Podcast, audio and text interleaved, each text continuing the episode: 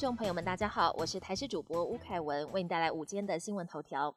台湾本土疫情爆发，高雄、桃园也出现大规模染疫事件，另外还有几例不明感染源个案。针对未来疫情的情况，国内专家表示，过年后应该还会延长二级警戒一段时间，因为还需要一段观察期。若要降级，在疫情趋缓平稳的前提下，最快有望在二月下旬降级。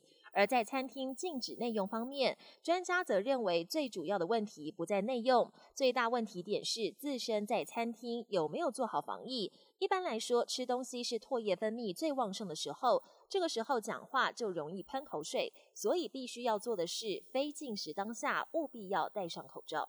春节假期明天登场，未来十天天气状况，气象局预报：周六大陆冷气团南下及南方云系北移，中部以北、东北部及东部天气转冷。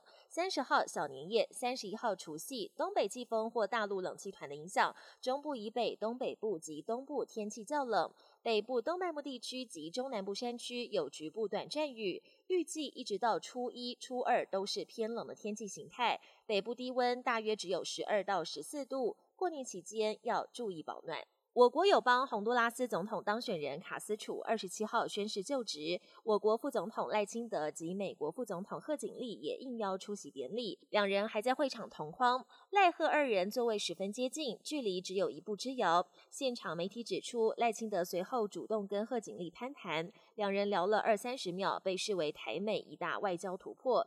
前一晚，卡斯楚跟赖清德会面之后表示，洪都拉斯对台湾的支持心存感激，希望未来能继续维持邦谊。而贺锦丽也将跟卡斯楚会面，预料双方将针对遏制中美洲非法移民以及巩固台湾关系等议题上进行深度讨论。国际焦点。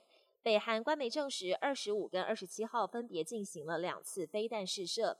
报道中指出，二十五号试射的两枚飞弹为远程巡航导弹，飞行了两小时三十五分之后，精准打击到一千八百公里外的目标岛。二十七号试射的飞弹则是地对地战术导弹。南韩军方指出，这两枚飞弹射程约一百九十公里，高度约二十公里，而这已经是北韩今年第六度进行试射。南韩国家安全保障会议对此表达遗憾，日向岸田文雄也对北韩再度违反安理会决议提出抗议。欧盟则痛批北韩威胁国际跟地区和平，将持续严格执行对北韩的制裁。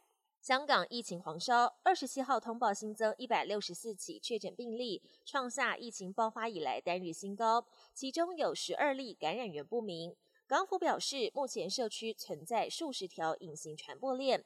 特首林郑月娥警告，确诊数呈几何级数上升的情况，随时可能爆发。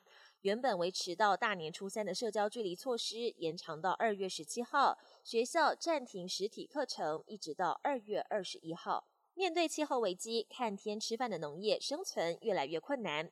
最近，全球各地兴起了所谓的垂直农场，在室内控制最适当的环境，让作物快速成长。